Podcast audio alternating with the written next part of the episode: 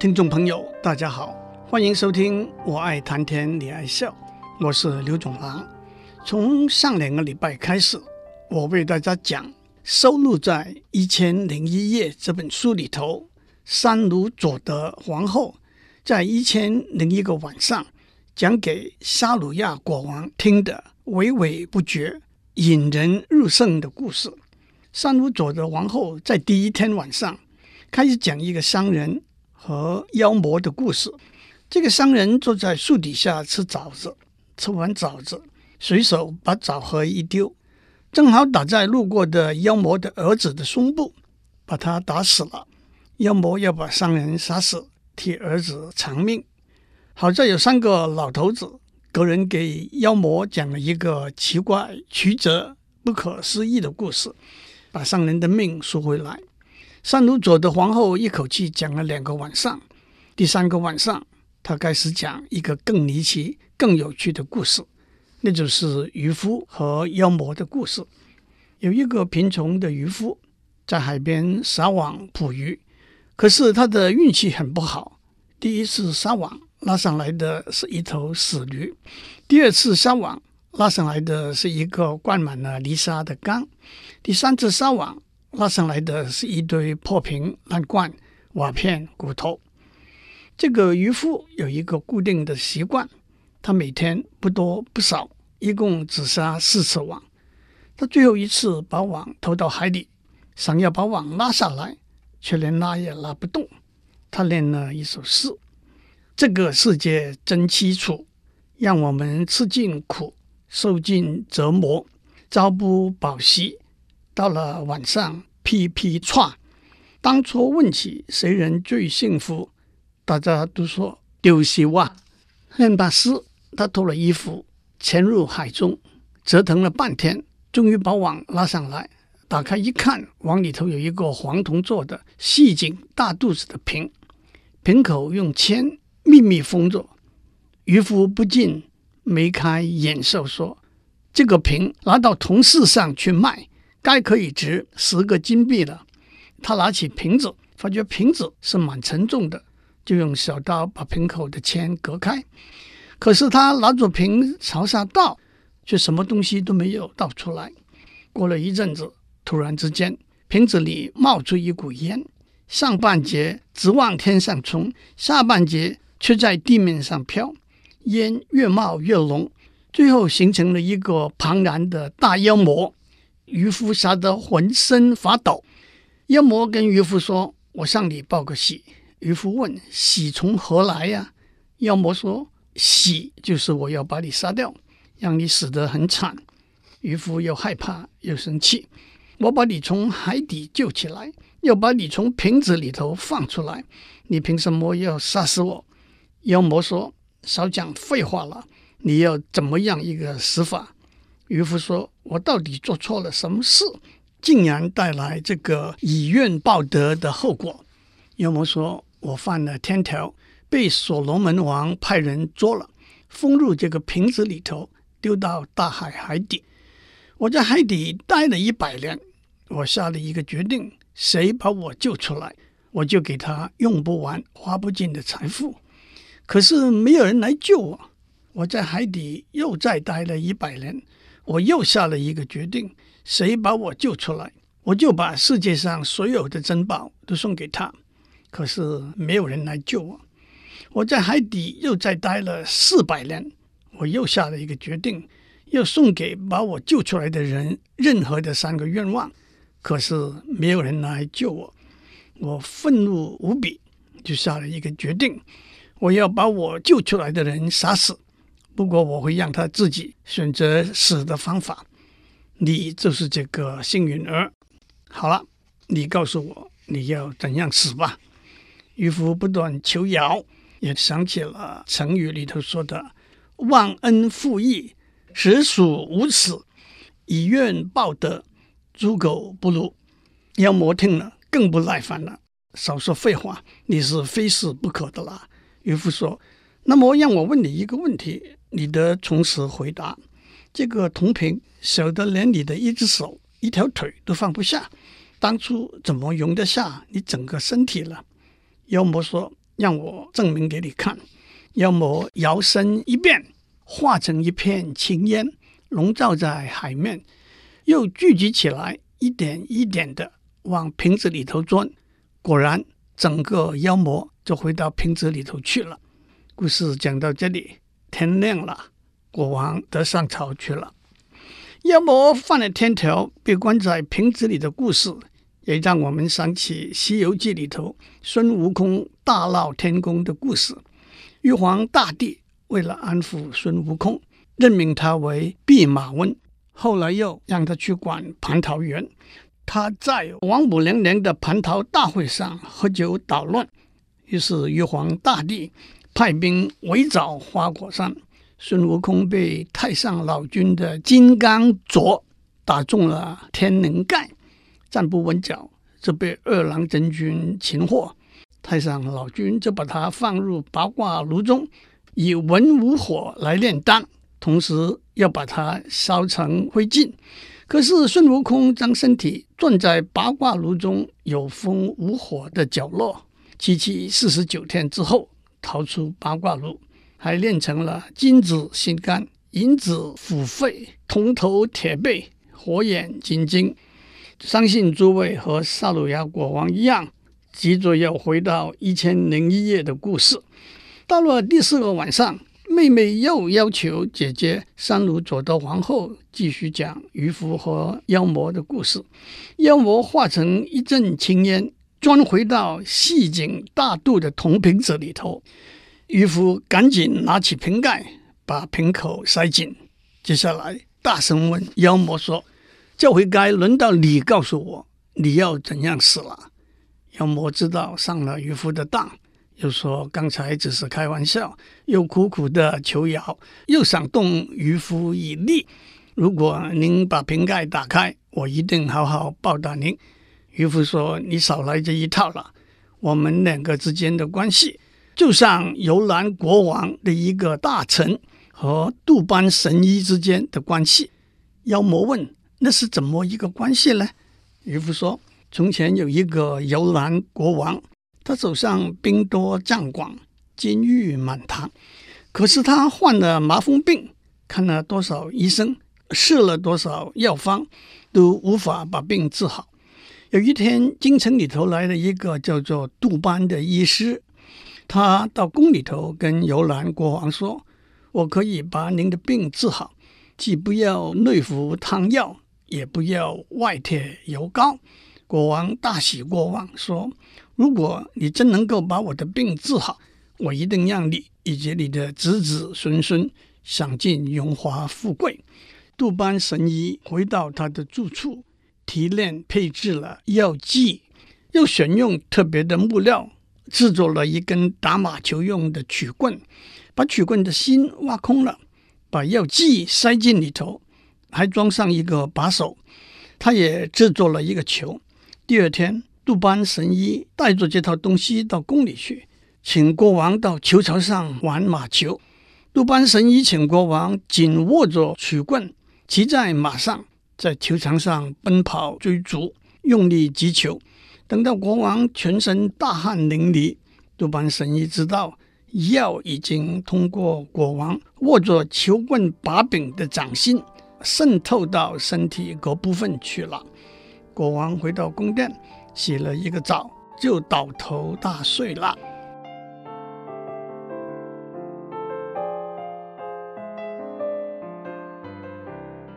杜班神医让游览国王拿着塞了药的曲棍去打马球，游览国王出了一身大汗，回到宫殿，洗了一个澡，就倒头大睡。第二天早上。杜班神医进宫觐见国王，并且吟诵了一首诗，让我们三呼万岁，颂扬君父您的功业和德行。您焕发的荣光，驱散了照面的愁云；您满脸的春风，舒展了深锁的眉头。您赐给我的恩宠，有如祥云带来的甘霖。您的慷慨洪亮。带着您高飞翱翔，杜班神医念完这首诗，国王让他坐在自己的身旁，并且赐给他丰厚的奖赏。原来国王在洗过澡之后，一觉醒来，发现全身上下一点麻风的痕迹都没有了。国王更大排宴席，欢宴文武百官，对杜班神医更是赞不绝口。两天之后，国王照例上朝处理政务。一个其貌不扬的大臣走到国王面前，向国王禀告：“陛下对臣恩深如海，恩重如山，臣有违言，启蒙准奏。”国王问：“什么事呢？”大臣说：“恳请陛下远离祸害国家的小人杜班医师。”摇篮国王大为不悦。杜班神医治好了我多年未愈的宿疾，他是我最好的朋友。从今天起，我更要为他封官进爵，按月给他一千个金币的俸禄。你一派胡言，完全出于嫉妒之心。其实你的行为让我想起了辛巴德国王和老鹰的故事。这个时候天亮了。沙鲁亚国王又得上朝去了。到了第五天的晚上，妹妹和沙鲁亚国王都急着要听尤兰国王说的故事。尤兰国王跟那个心怀嫉妒的大臣说：“你想用谗言引导我把杜班神医杀掉，然后让我后悔终生，就像辛巴德国王杀死了他的猎鹰之后后悔不已一样。”辛巴德国王的故事是这样的：辛巴德是一个波斯国的国王，他喜欢打猎，他养了一只老鹰。这只老鹰随着他打猎，和他朝夕相伴。他还特别做了一个金碗，拴在这只猎鹰的脖子下面，用来给它饮水用。有一天，辛巴德国王率领大队人马出猎，他们到了一个山谷。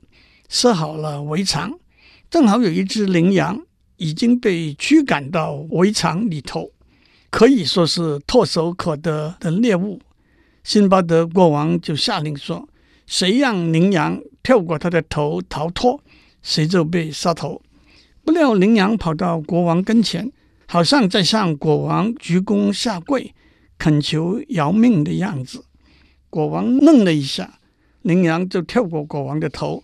直奔荒野去了。官兵们等待着看国王怎么处理这个事件。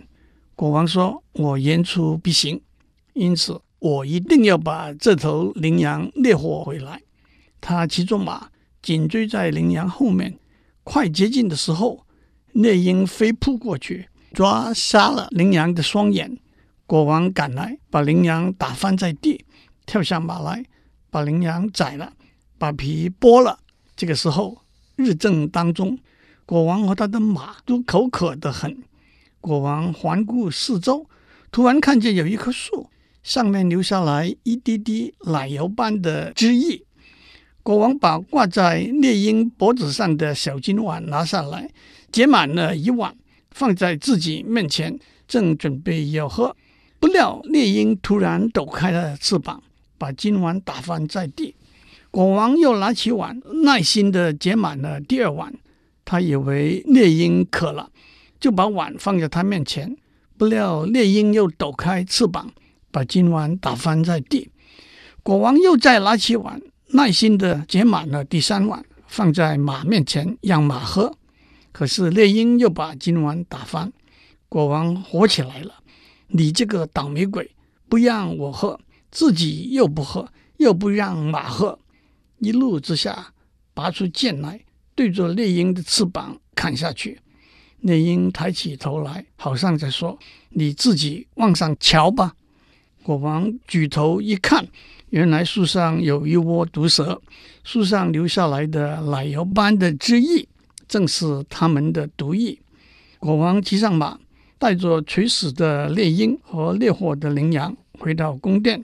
猎鹰哀鸣数声，就死去了。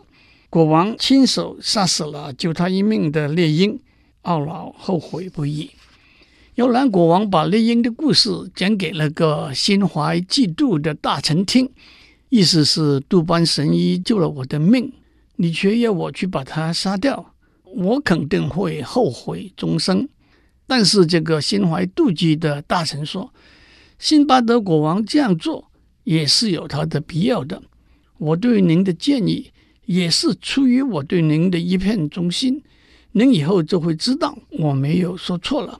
如果您不接受我的谏言，您的命运就会像那个诡计多端的大臣想要陷害王子，反而自己丧了命的故事一样。摇篮国王说：“那是怎么一个故事啊？”这个心怀妒忌的大臣就开始讲那个诡计多端的大臣和王子的故事了。一个国王，他有一个很喜欢打猎的王子。国王指派了一个大臣，随时随刻陪伴着王子，寸步不离。有一天，王子出去打猎，这个大臣也跟在后面。当他们看到一头大野兽，诡计多端的大臣就怂恿王子拍马往前追。可是大野兽跑掉了，王子也迷了路。正在那个时候，王子看见一个女郎坐在路边哭啼。女郎告诉王子说，我是从印度来的一个公主，我和别人一起来到沙漠，在马上打瞌睡，不知怎样从马上掉下来，脱了队，现在真不知道怎么办。王子看他可怜，就让他坐在马背后，带着他走。走过一个废墟的时候，印度公主说要下来到废墟后面方便一下。他去了好久，还没有回来。王子就跟着跑到废墟后面去，却发现这个印度公主其实是个妖精。她正对着一群小妖说：“今天我给你们带来一个又白又胖的少年郎。”小妖们说：“那我们赶快好好饱餐一顿吧。”王子赶快回身就跑。印度公主妖精从后面追上来，看见王子害怕的一直在发抖，就问他：“你怎么了？”王子说。我有一个很害怕的仇敌。印度公主妖精说：“既然你说你是一个王子，那你为什么不给你的仇敌一点钱，买个平安呢？”王子说：“他不要钱，他要我的命。”印度公主妖精说：“那你就赶快祷告，祈求真主保护你吧。”王子朝天祷告之后，妖精也赶紧跑掉了。王子回到国王身边。把那个诡计多端的大臣，企图假借妖精的手置他于死地的经过告诉国王，国王就把那阴谋奸诈的大臣杀掉了。印度公主妖精和她手底下的小妖精想要吃王子的肉的故事，也让我们想起《西游记》里头大大小小的妖怪，千方百计都想捉到唐僧。吃他的肉，因为唐僧是金蝉长老下凡，实是修行的好人。吃他的一块肉，可以延寿长生，白发变黑，掉了的牙齿还会长回来。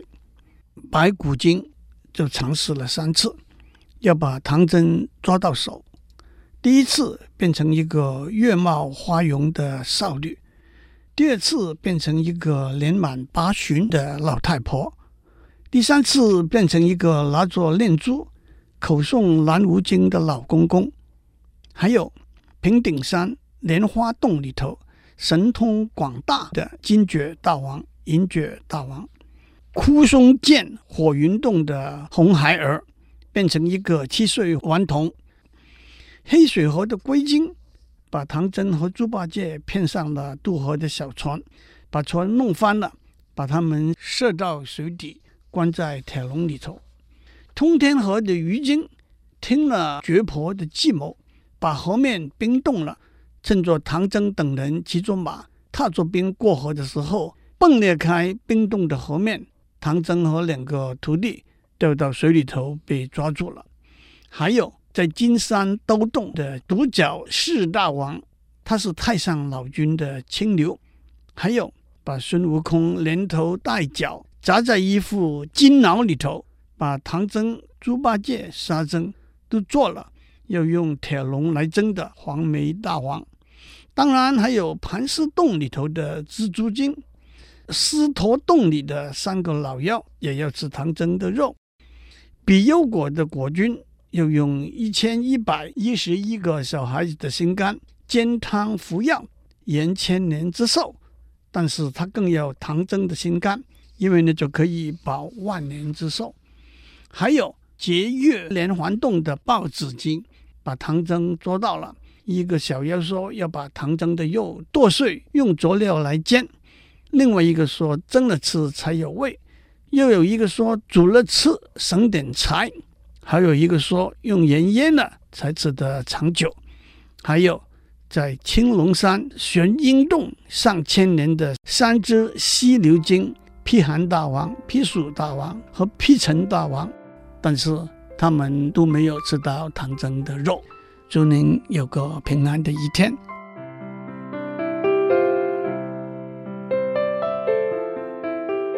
以上内容由台达电子文教基金会赞助播出。